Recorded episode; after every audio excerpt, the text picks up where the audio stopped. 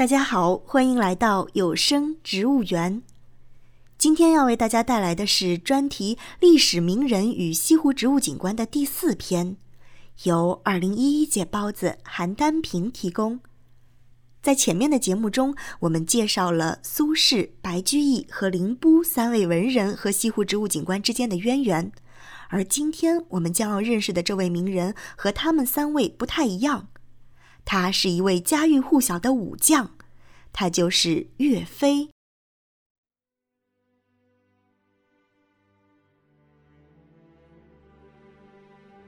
一代荆中起和月，千秋生气震湖山。岳飞的忠魂停留在西湖山水间，给西湖美景增添了无比的光辉。秦桧十二道金牌召回岳飞，将莫须有的罪名强加给他，将他杀害在风波亭。岳飞精忠报国却被残害，万民共泣，人神共愤。为表哀悼之情，人们修建了岳飞墓及岳王庙来祭拜他的英魂。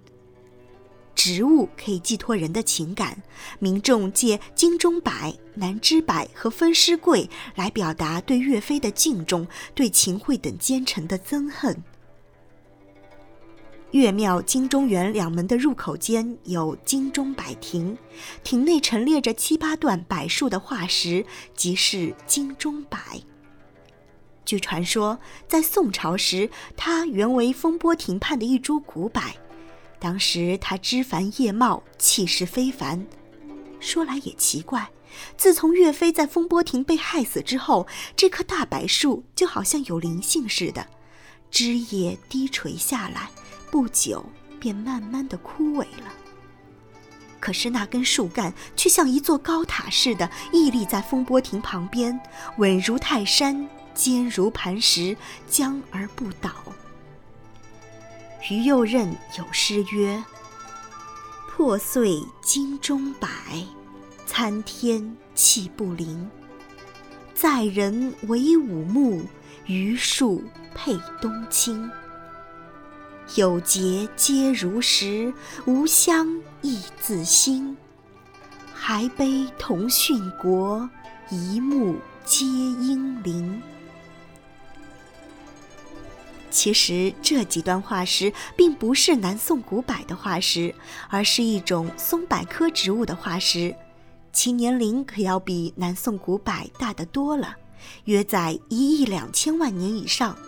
古生物学上称之为硅化木。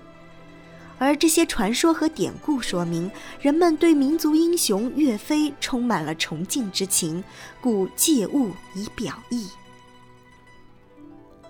在岳飞的墓前就有南枝柏，据《湖山遍览》卷五记载，墓上墓皆向南。《新西湖志》卷九又曰，岳飞墓墓门外小桥前就有分尸柜，今只存旁孽一小株，旧有南枝柏，今已不存矣。岳飞墓前还有一株桂树，从上到下分为两半，被称为分尸桂。这株桂树原来不是这个样子的。据志书记载，明天顺年间，杭州同知马伟用锯子把它锯为两半，用以象征分秦桧之师，因以明之。此树至今犹活着。